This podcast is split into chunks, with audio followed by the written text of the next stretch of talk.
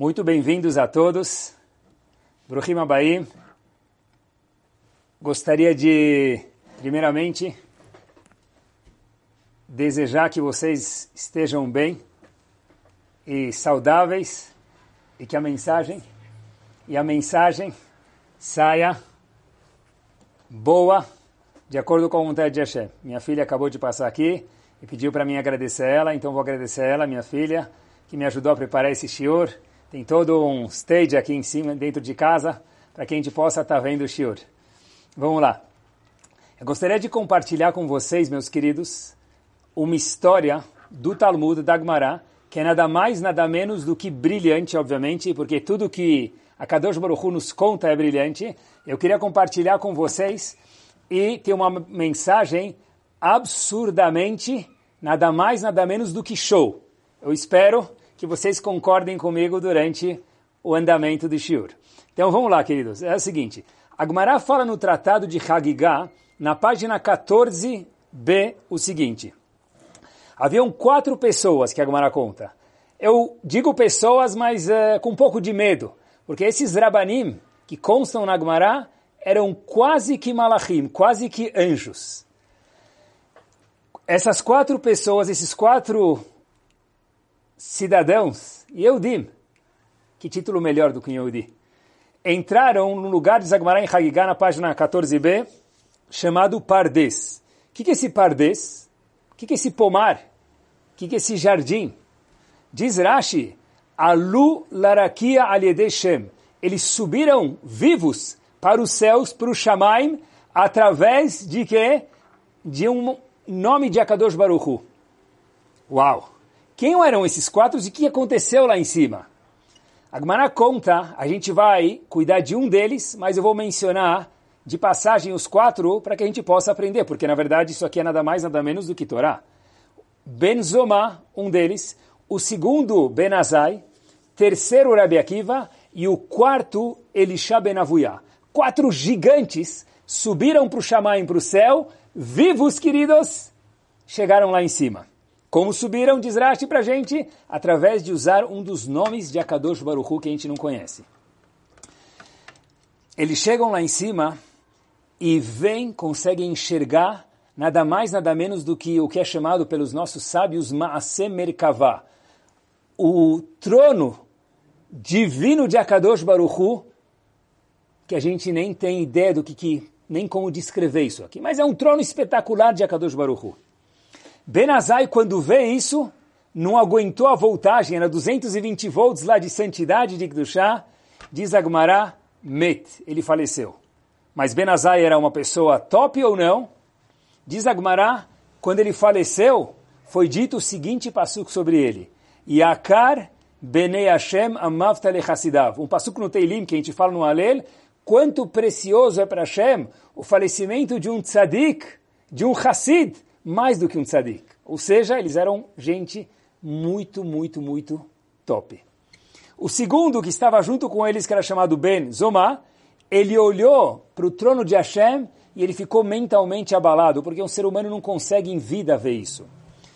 O terceiro, Acher, ou Elisha Ben Avuyah, a mesma pessoa, ele se estragou. Ele saiu do caminho de Hashem. E por último, meus queridos, o quarto que subiu para o Shamaim vivo, era chamado Rabi Akiva, o famoso Rabi Akiva. Ele foi o único dos quatro que diz o Talmud, e só o Talmud pode contar para a gente isso, Yatzah Be Shalom. Ele saiu tranquilex, saudável, melhor do que ele entrou. O único que teve uma experiência agradável foi Rabi Akiva. Os outros três, um ficou infelizmente perturbado mentalmente, o outro faleceu um terceiro saiu do caminho e Rabi Akiva foi o único que conseguiu ver o trono de Hashem no Shamaim, difícil de descrever isso, e sair saudável de lá, meus queridos. Um deles, e é aqui que a gente vai colocar, aproveitando o Zoom de hoje à noite, o nosso Zoom, focar nele, é chamado Elisha Ben Avuyah. Elisha Ben Avuyah, ou depois ele ficou chamado com outro pseudônimo, Acher, ele abandonou tudo. Ele largou tudo. Sério? Mas subiu lá em cima com o nome de Hashem, pessoas de calibre gigante, estratosféricos, ele largou tudo. O que aconteceu? Diz Agmará para a gente. Ele chegou no fundo do poço, meus queridos, Aher, que era colega de Rabi Akiva, colega dos outros dois, diz o Talmud para a gente, e a gente pode contar, porque o Talmud conta, olhem até onde ele chegou. Ele saiu do topo de chá de santidade, Nafak, diz o Talmud. Ele saiu dessa experiência, depois de algum tempo, Ashkar Zonatava. Ele viu uma moça de baixo calão e ele chamou ela para se aproximar dele. Vocês podem entender o que isso quer dizer. Essa moça não acreditou. Olhem só quem era Elisha Benavuyá. Diz, diz essa moça de baixo calão Lava Elisha ben Avuyat, Habibi, você é o famoso Elisha ben meu querido. Não pode ser que você está querendo ter relações com uma moça de rua? Esse homem, que era Elisha ben depois de descer do Shamaim, obviamente, ele era o dia de Shabat, ele foi, abaixou no solo, arrancou grama. Quando a moça viu isso, falou, oh, Deve ser que você é o sósia de Elisha Ben Avuyá. Porque o famoso tzadik Elisha Ben Avuyá nunca faria uma verá de, que é uma das 39 melachot, 39 trabalhos proibidos no Shabat, de arrancar alguma coisa do solo. Arrancar uma grama no chão, do chão, no Shabat é proibido. Então tem que ser que você não é Elisha Ben Avuyá. Aher, deve ser que você é outra pessoa. E para sempre, esse indivíduo, Elisha Ben Avuyá, ficou conhecido como Aher. Um outro, nem tinha mais identidade, perdeu o nome.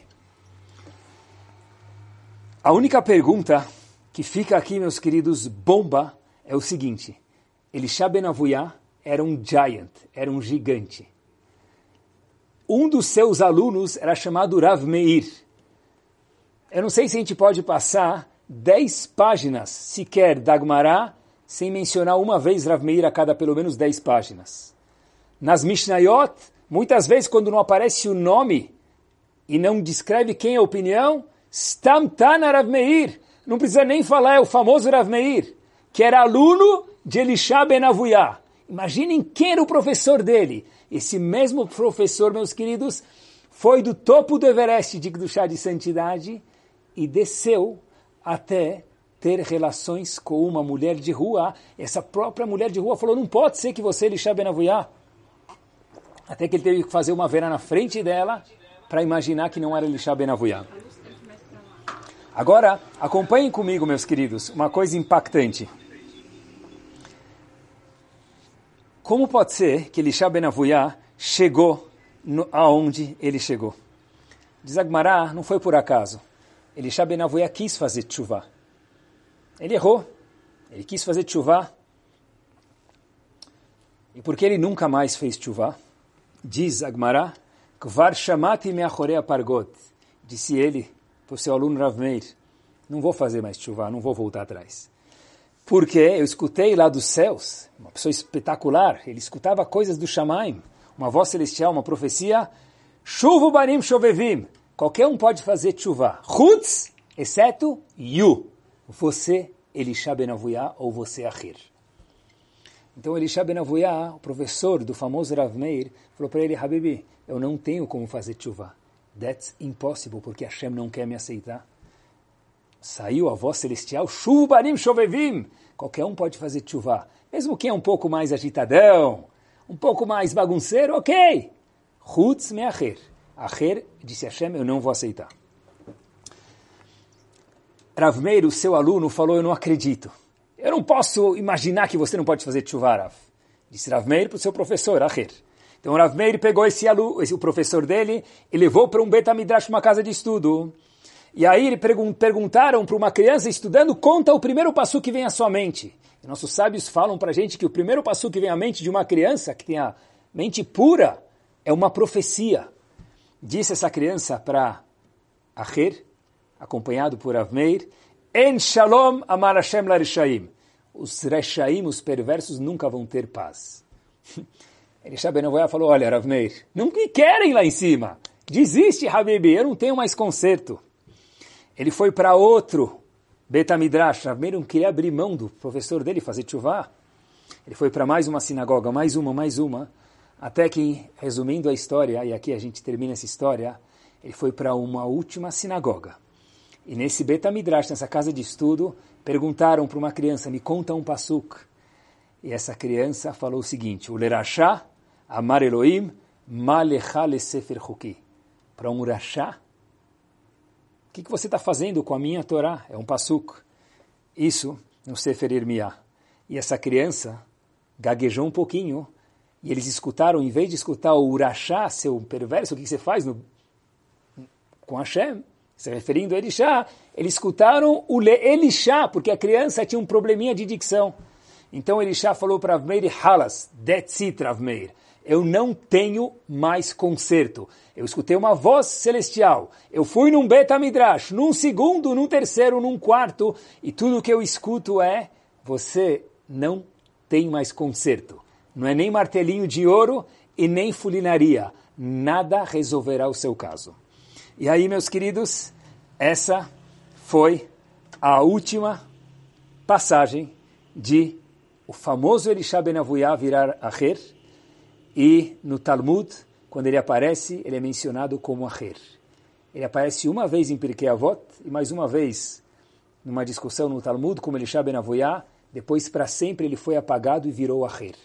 Perdeu o seu nome o seu destaque no livro mais vendido no mundo. Torah Shebel Pé. o livro eterno, as Gmarot, meus queridos. Por quê? Por quê? Porque ele escutou que não tem mais conserto, ele fez Averot, não tem mais conserto, Hashem não me quer mais. Agora, eu fiquei com uma pergunta. Primeiro que essa Gemara é um pouco difícil, um pouco abstrata para a gente, mas a pergunta que vem, que eu gostaria de compartilhar com vocês, eu quero que vocês sintam essa pergunta, meus queridos, no coração junto comigo, é a seguinte. Por que, que eu preciso ler essa Gemara no século 21? O que, que isso ensina a vocês e a mim? O que, que isso me ensina? Subiram quatro no Shamaim, desceram, um deles abandonou tudo, fez uma verá muito grave, Hashem falou, eu não quero mais te aceitar. Tá bom, por que eu preciso saber disso? Não é muito inspiradora essa história e muito abstrata ainda. E mais ainda, Hazito, coitado de Elisha Ben Avuyah. Todo mundo pode fazer chuva, menos Elisha Ben Avuyah. Coitado. Puxa vida, fiquei com dó de Elisha Ben Avuyah. Meus queridos, Agmará provavelmente está trazendo uma lição bomba, não sei se para aquela época, mas hum, certeza que para aquela época, mas para nossa geração, nada mais, nada menos do que show. Olhem só que lição bomba. Aonde a pessoa estiver, o que que ele faz? Ou independente de quanto religioso ele é ou ele não é, ele é um ser humano. A Gemara traz para a gente, queridos, uma lição para qualquer ser humano que quer crescer e melhorar todos nós.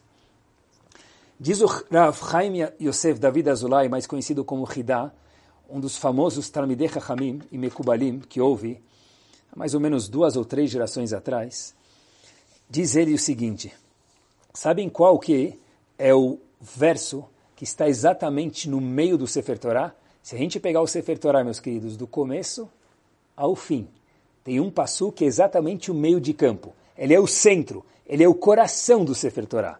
Qual que é? Diz Agmará no Tratado de Kiddushin, na página 30a, o seguinte. Darosh Darash Moshe. Moshe Rabbeinu fez uma drachá, alguma explanação.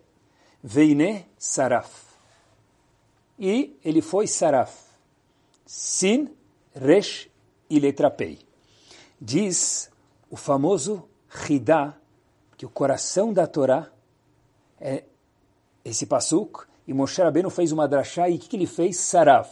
Letra Sin, letra Resh e letra Pei. Vale a pena anotar essa. Sin, Resh e Pei diz nada mais, nada menos do que Rav Chaim Yosef David Azulay Yochidá, Shishim Ribot Pirushim. Shin, Resh e Pei, Saraf, o que, que Moshe Rabbeinu foi do Resh? No coração da Torá, diz o Hidá de uma forma oculta, e vamos explicar isso um pouco agora, meus queridos, que tem 600 mil explicações para a Torá.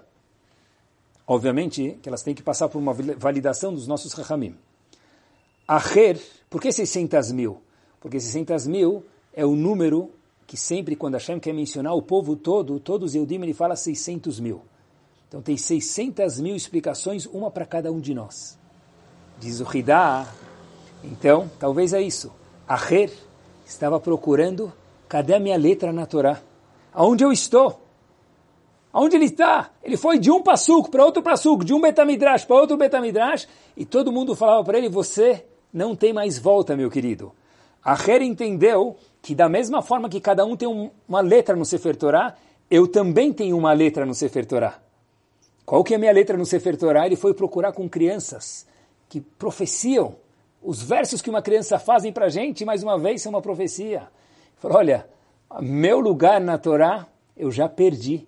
Mesmo que cada um tem, deve ser que eu não tenho mais volta. Não tem mais aquela placa na estrada chamada retorno para mim. Que, que Elisha Benavuyá devia fazer, meus queridos? Todo mundo tem retorno. Mas e ele? E qual a lição para a gente? Um dos grandes mestres racídicos, eu não costumo mencionar muitos porque tenho uma certa dificuldade de entender a fundo o que esses grandes gênios falaram. Mas eu queria compartilhar com vocês, na linha de pensamento, explicando essa passagem do Talmud para a gente, diz o Baal olhem só que doçura, merece um babador. Disse o Baal Shem o seguinte, qual que era a letra de Elisha Ben Avuyah ou Acher dentro do Sefer Torah? Já que cada um tem uma letra, cada um tem uma explicação, cada um tem um lugar dentro do Sefer Torah. O lugar de Elisha Ben Avuyah era não ser, não sair de lá. Ser insistente. O lugar de Elisha Ben Avuyah, o perush Elisha Ben dentro da Torá, a letra dele dentro do Sefer Torah era o quê? Fica, diz o Baal Shem Tov, na porta até abrir. Por isso que tem uma porta. Se não fosse para abrir, teria um pedaço de aço blindado. Se tem porta, e Hashem falou para ele, Habib, a porta está fechada para você, é porque ainda tem porta. Elisha Ben Avuy era uma pessoa tão importante antes de errar, e depois de ter errado, ele teria como consertar. Como, meus queridos? Zubal Shem Tov, porque ele tinha um nível muito alto, e apesar de ter escutado profecias e crianças falando, todo mundo volta atrás, menos Elisha Ben Avuyah, o que, que ele devia ter feito? Ele devia ter falado, daqui eu não saio e daqui ninguém me tira. Faltou persistência. Faltou estar lá. Sabe que se a gente tem um médico muito famoso, muito importante, ele está com a porta fechada, os pacientes estão do lado de fora, ninguém vai embora porque a porta dele ficou fechada meia hora, uma hora, duas horas. Por isso que as pessoas que tomam chá de cadeira lá fora no consultório são chamados de pacientes, porque requer paciência. Se o médico for mais ou menos, as pessoas vão perder paciência, mas o médico top, a paciência não termina. Diz o Baal Shem Tov para Elisha Ben Avuyah, tinha uma porta lá na frente. Elisha Ben Avuyah era uma pessoa tão top que Hashem falou para ele, Habibi, era para você não ter desistido. Podia ter escutado um, dois, três, quatro versos, uma profecia para falar que você não tem mais volta, mas mesmo você, Elisha Ben Avuyah, tem volta. Porque para Kadosh Baruchu, diz o Baal Shem Tov, todo mundo tem volta. Mesmo quando a gente escuta um zum zum que Hashem não me quer mais. Faltou ser insistência. Sabe que para todos vocês, Yehudi, eu posso falar isso com o coração cheio.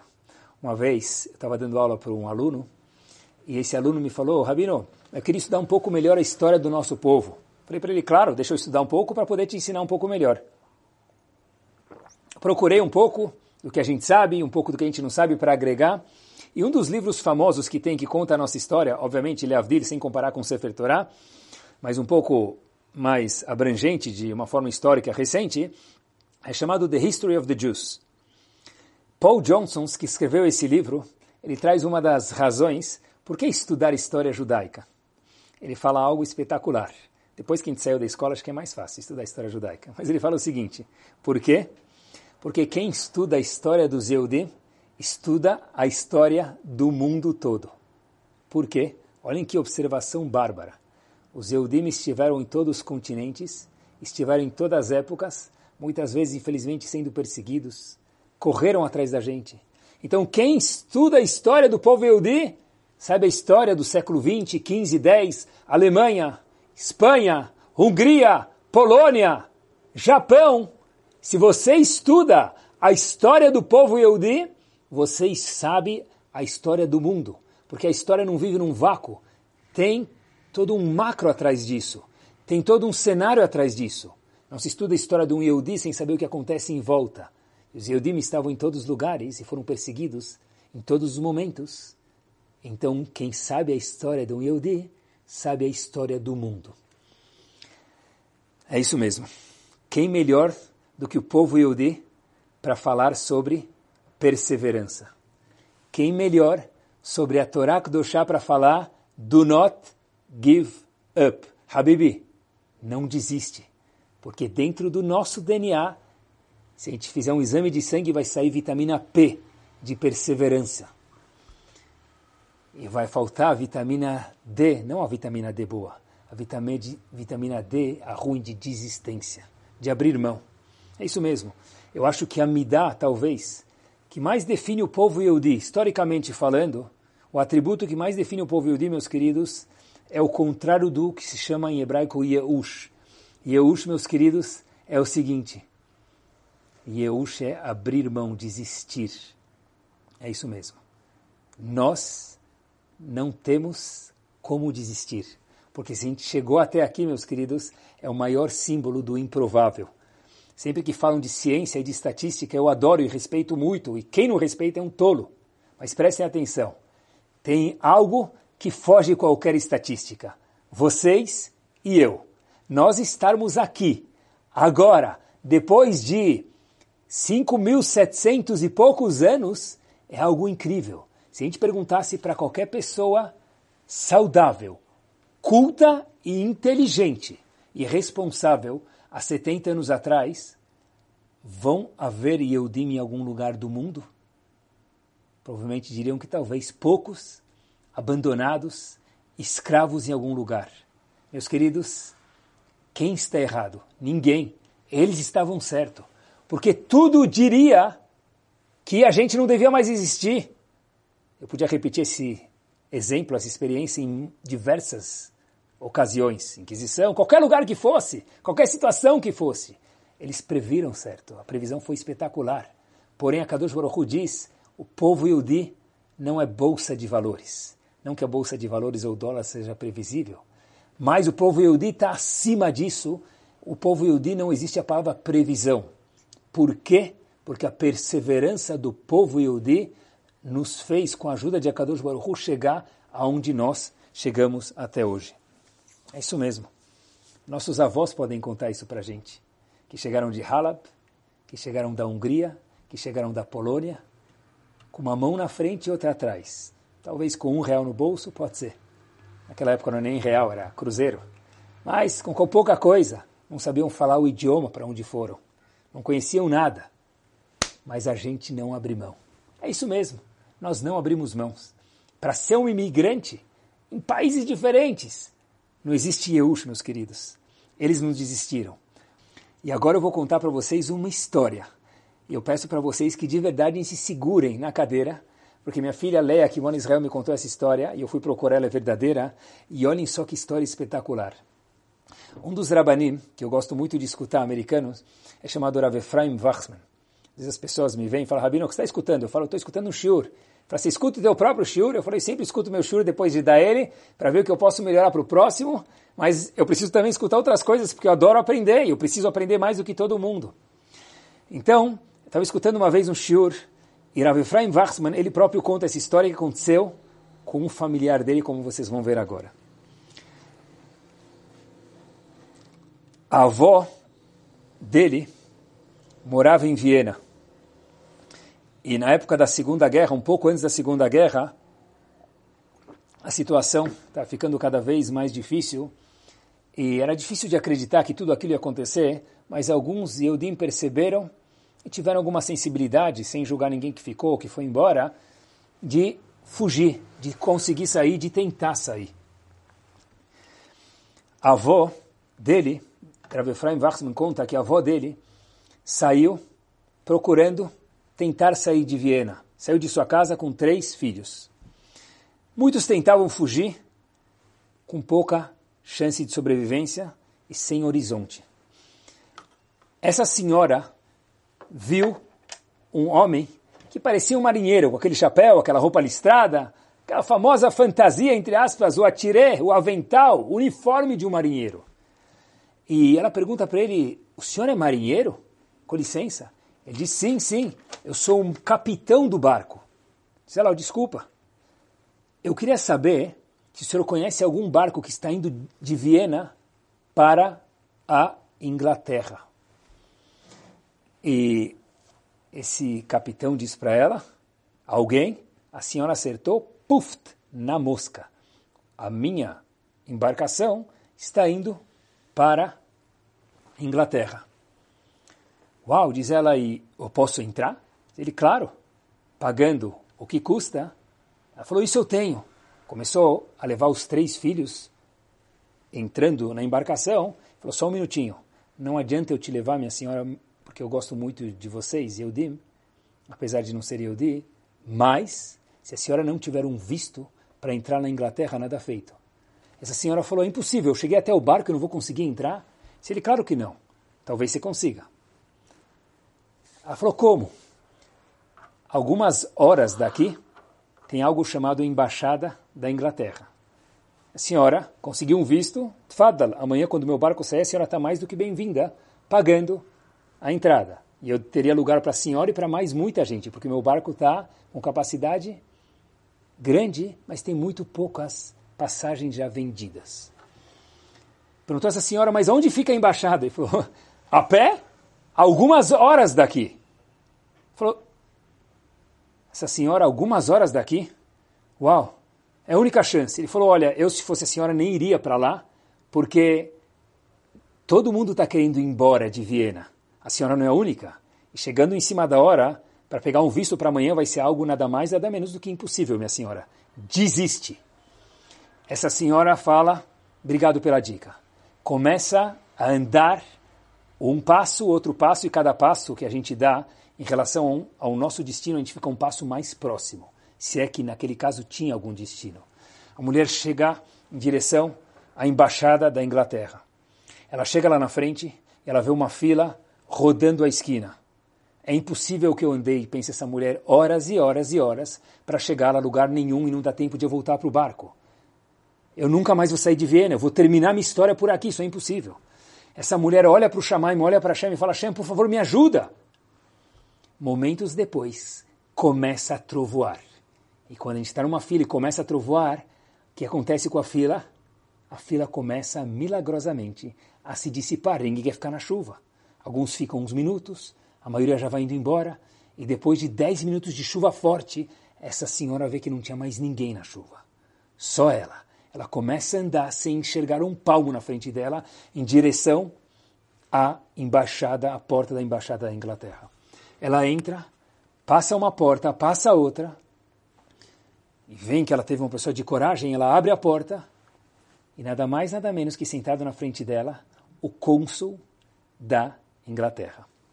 Essa senhora com os minutos contados para voltar ainda a pé para o barco lá longe para tentar ir para Viena.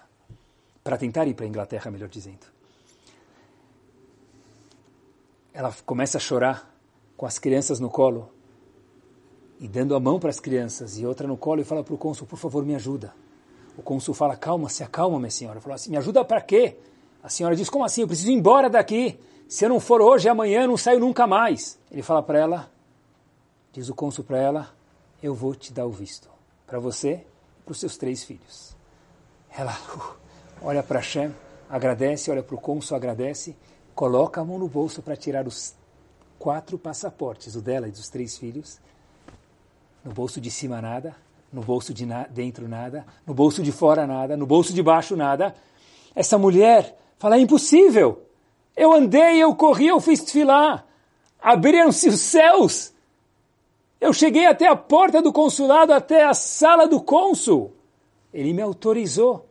E eu esqueci meu passaporte com o marinheiro. Que tolice. Foi o pior momento da minha vida, disse a senhora. E, obviamente, a pressão dela caiu e ela desmaia. O cônsul espera um pouquinho, essa mulher acorda de novo e fala para o que aconteceu?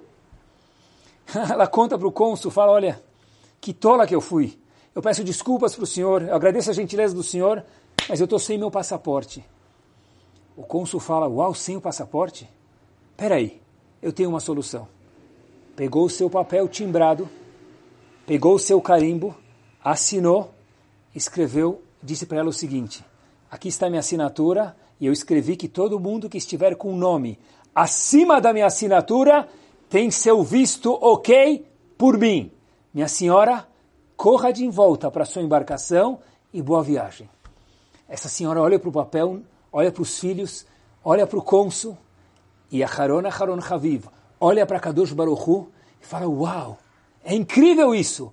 O pior momento se transformou no melhor momento da minha vida. E ela corre. E cada Yehudi que ela via no caminho, ela falava, Habib, qual é seu nome? Vem comigo. E ela colocava o nome desse Yehudi no papel. E ela conta que ela chegou na porta do barco, dentro do barco, ela, seus três filhos e uma entourage gigante de outros Yehudim, que cada milímetro daquele papel foi preenchido com um nome de algum outro Yehudi, pré-autorizado, carimbado e assinado pelo cônsul da Inglaterra em Viena. Uau! A perseverança tem um poder estrondo que abre o chamai. Eu acho que de verdade aquele tinha que ser o pior momento da vida dela. Mas por tanto esforço, por tanta perseverança, por não desistir, a Kadosh Baruch Hu falou para ela, minha senhora, acabou, a bola já está no gol, agora só falta dar o toquinho para dentro. O povo Yehudi não consegue, é repugnante, é aversivo a desistir. O nosso lema é nunca desista. É isso mesmo. Não existe Eush. Sabe que eu vou contar para vocês uma coisa curiosa? Faz alguns anos atrás, eu lembrei agora, que eu estava em Israel com um grupo de alunos, depois de ir para a Marcha da Vida, depois a gente costuma ir para Israel, para ficar com gosto bom importante do que a gente viu na, Ale... na Polônia, história da Alemanha, vivendo a Polônia e daí por diante. Um dos lugares que a gente foi, a gente entra lá dentro e o guia me fala, foi a primeira e última vez que eu entro lá. Vocês estão entrando na caverna de Bar Korvá. Falei, uau, que legal. Estava pronto para entrar, tirar uma foto, cantar uma música, contar uma história para os alunos. Tem que entrar rastejando. Ok, entra rastejando, lá dentro você fica de pé. Meus queridos, após rastejar, talvez 45 segundos que pareceram para mim como 45 dias, eu vejo o guia lá na minha frente falou para ele, meu querido, até quando a gente vai rastejar? Falou, meu amigo, Rav, diz ele para mim, até sair daqui, porque o passeio inteiro é uma grande rastejada. Eu tenho um aluno atrás de mim e fala, Rav, eu estou com medo, eu quero sair. Eu nem conseguia olhar para ele. A única coisa que ele conseguia fazer é encostar nos meus pés. Era rastejando mesmo. Uau, que medo! Depois que eu saí de lá, eu falei, obrigado Hashem por ter me salvado sem o nome de Hashem, Agomele Hayavim Tovim Shegemalani Koltuv, eu nunca mais, Bezerra Hashem, nunca diga nunca mais, entro aqui de novo. Meus queridos, como que Bar Korvá e Eudim moraram em cavernas como essa? Eu não consegui ficar lá 10 minutos que para mim pareceram 10 anos. Perseverança. É por isso que eles vira, viveram até hoje, é por isso que nós estamos aqui hoje. E sabe quando se fala de essa época que todo mundo está em casa, Estava escutando agora uma convenção muito importante chamada Torah Musorah e um dos grandes rabanim mencionou lá uma frase que me fez parar e pensar. Eu queria compartilhar com vocês porque tem a ver com o que a gente está falando hoje. Quantas sinagogas foram fechadas e estão fechadas até hoje, meus queridos? Quantas yeshivot no mundo, nos quatro cantos do globo terrestre, estão fechadas? Unidades? Não. Dezenas? Não. Centenas? Eu acho que milhares. Agora, pessoal, acompanhe comigo. Quantos novos Batem Midrashiot, casas de estudo, foram abertos? Quantas pessoas viraram sua casa um Betamidrash? Quantas pessoas têm seus filhos em casa estudando para a escola e também Torá? Quantos Avrechim estudam Torá nas suas casas? Agora vocês em casa são a maior prova do mundo disso. Isso mesmo vocês que estão escutando agora o shiur. Abriram-se milhares de bater midrash. A, a gente pensou que ia terminar tudo por aqui. O povo Yudi não tolera não ser insistente. É isso mesmo. E não existe a palavra game over para a gente, meus queridos. Em Hollywood, terminam os filmes, talvez, hoje mais nem terminam. Tem sempre cada vez uma série com mais um episódio, mais um lance, mais uma parte. Mas, antigamente, ou talvez até hoje, Baruch Hashem faz tempo que eu não vejo, os filmes terminavam com game over. Na história do povo Yehudi, será que existe game over? Será que na nossa história particular, meus queridos, existe game over? Eu fiquei pensando comigo mesmo, por que, meus queridos, às vezes a gente fica down? a gente fica triste, a gente fala, olha, não aguento mais, eu vou desistir. Eu vou fazer o que Elisha Ben Avuyah fez e se tornou a Rer, como a gente mencionou no começo do Shiur. Porque às vezes a gente tem um problema no trabalho, às vezes a gente investiu e tudo parece que deu errado. A situação parece que está todo contra a gente, parece que o vento está soprando a, contra o nosso favor. É difícil não desistir. Meus queridos, entre parênteses, todo mundo tem dias altos e baixos. As emoções oscilam. Quando a Torá fala que a gente tem que ser perseverante, ou talvez ter simcha, nunca é estável. Todo mundo tem direito, às vezes, de ficar um pouco chateado. Nós somos seres humanos. Podemos nos permitir isso. O que nós não podemos permitir é que isso dure muito tempo e nem desistir. E, meus queridos, por que que às vezes, o que que faz uma pessoa desistir? Por que, que às vezes as pessoas desistem? Eu acho que na fase final do nosso estudo eu queria me concentrar nisso. Uma vez eu estava fazendo ginástica, eu adoro fazer ginástica, já faz um tempo, Baruch Hashem, que eu caí, eu machuquei, eu tive que ir no ortopedista. Eu falei para ele, doutor, por que, que isso aconteceu comigo? Será que eu pisei errado? Será que preciso comprar um tênis novo, fazer alguma coisa diferente na minha corrida? Então esse ortopedista me falou uma frase espetacular faz talvez 10 anos atrás ou 15. Ele falou o seguinte, falou para mim, olha, isso só acontece com quem está vivo. Só acontece com quem corre. Quem não corre não cai. Todo mundo que corre está sujeito a cair. Eu aprendi daqui que só não fracassa quem não tenta. E o maior fracasso do mundo é não tentar. Todo mundo lembra daquela joelheira, sabe aquela joelheira que a gente colocava no pé? Ia na escola e a mãe já sabia que a gente ia se machucar, ia cair no gira-gira, no trepa-trepa, no pega-pega, no futebol. Não era iPad antigamente. Então, colocava uma joelheira. E a gente caiu, caiu, caiu e foi assim que a gente aprendeu a andar.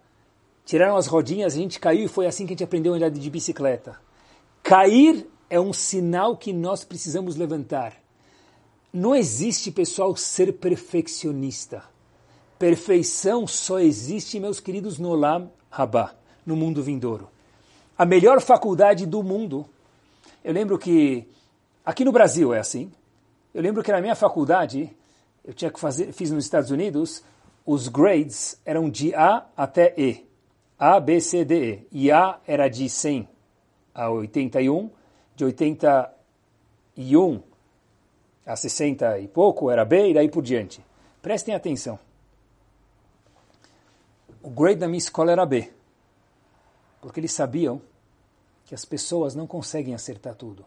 E quem não acerta tudo também ganha diploma. Numa GV, numa USP,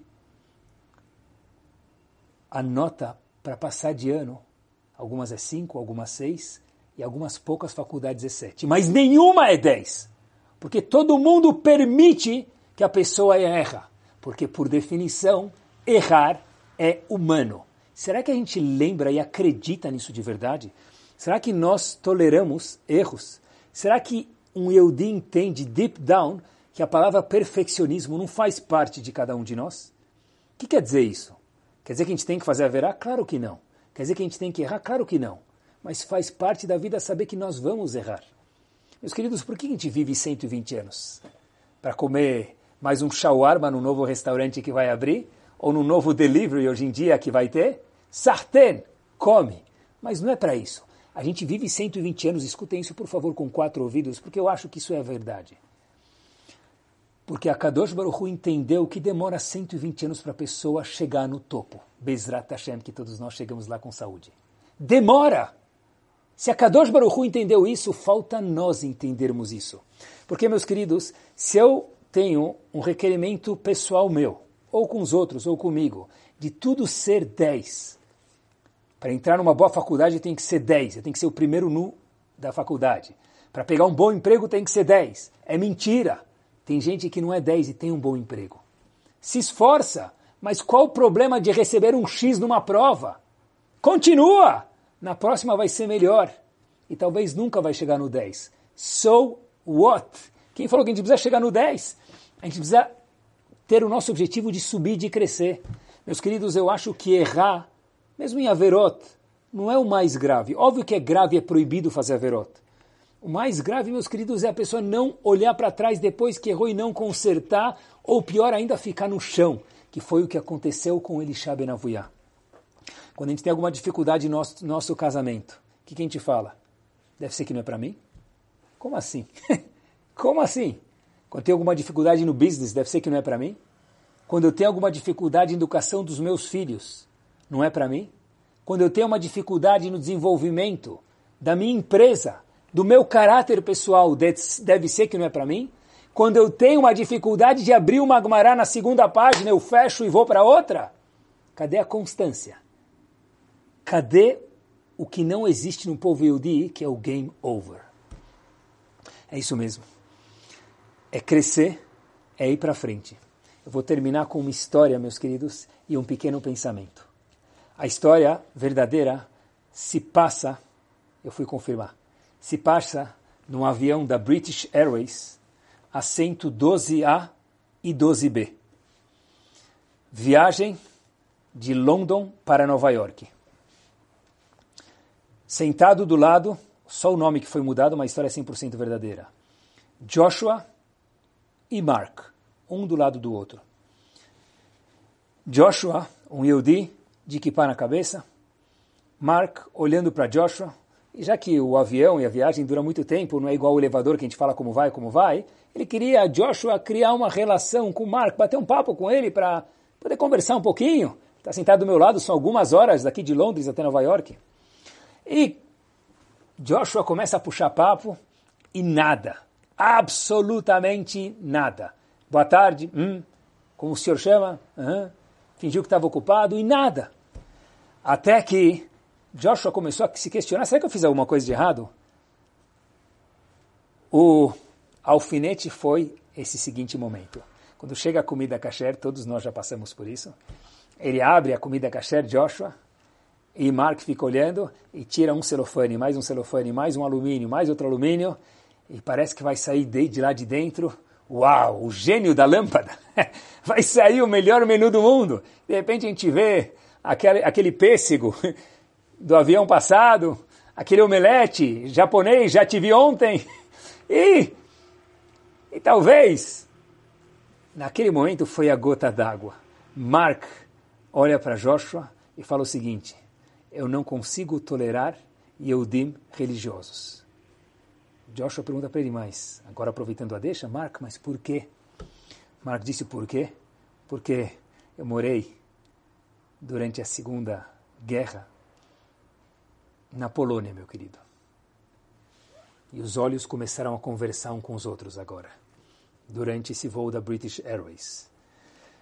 E faz tempo que eu nunca mais vi meu filho, minha esposa. E ficou um silêncio naquele momento. E Joshua escutando o que Mark tinha a dizer.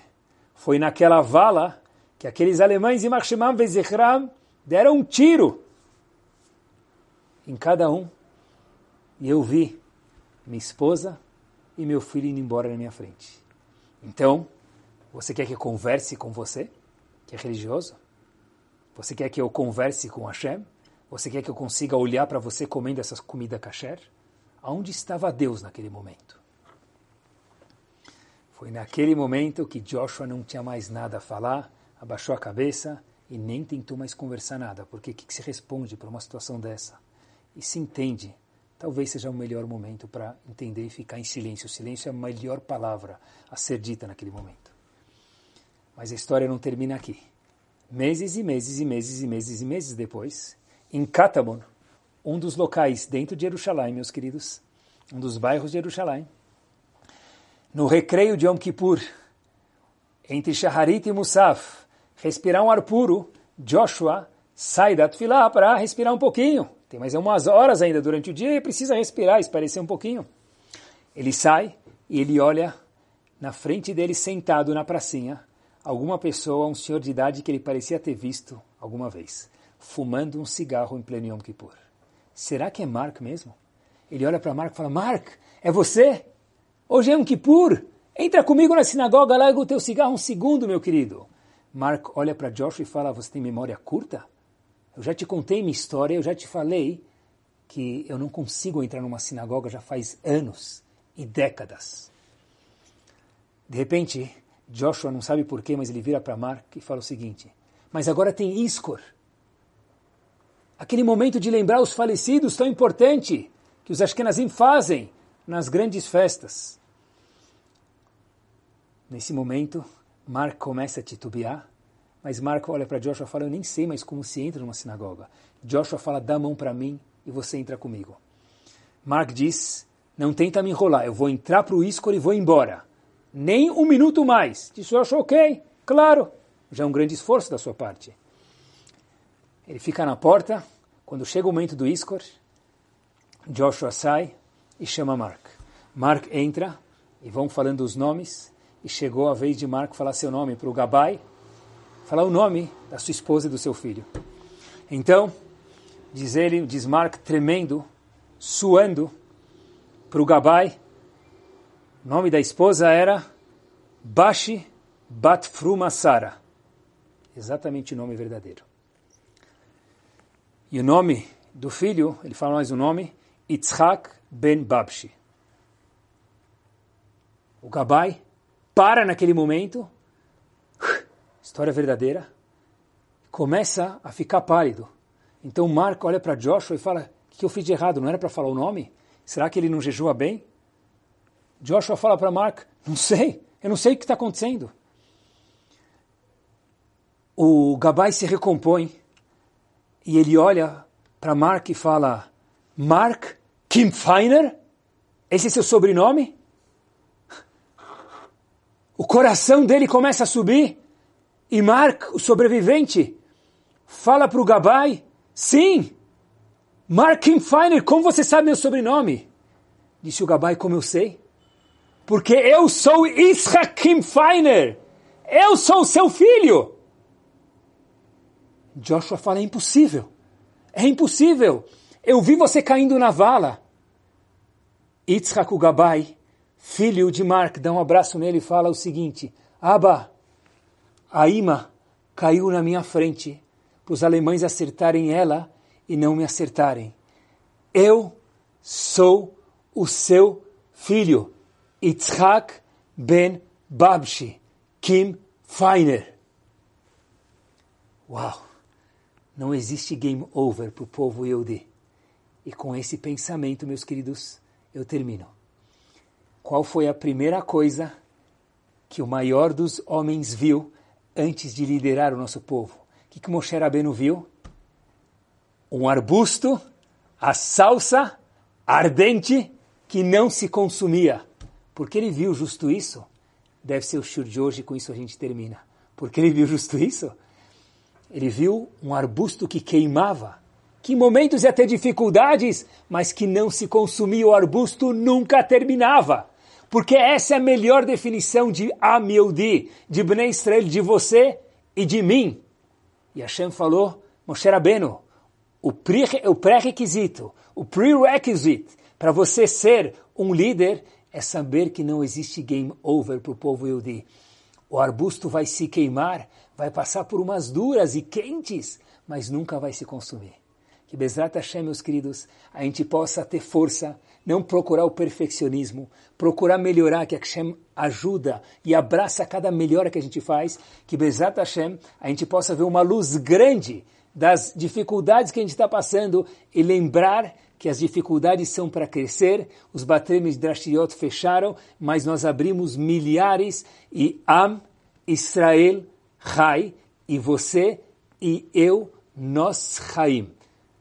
Boa semana a todos, muita brachá, muita vida, muita riut para cada um de nós. Amém? Muito boa noite a todos.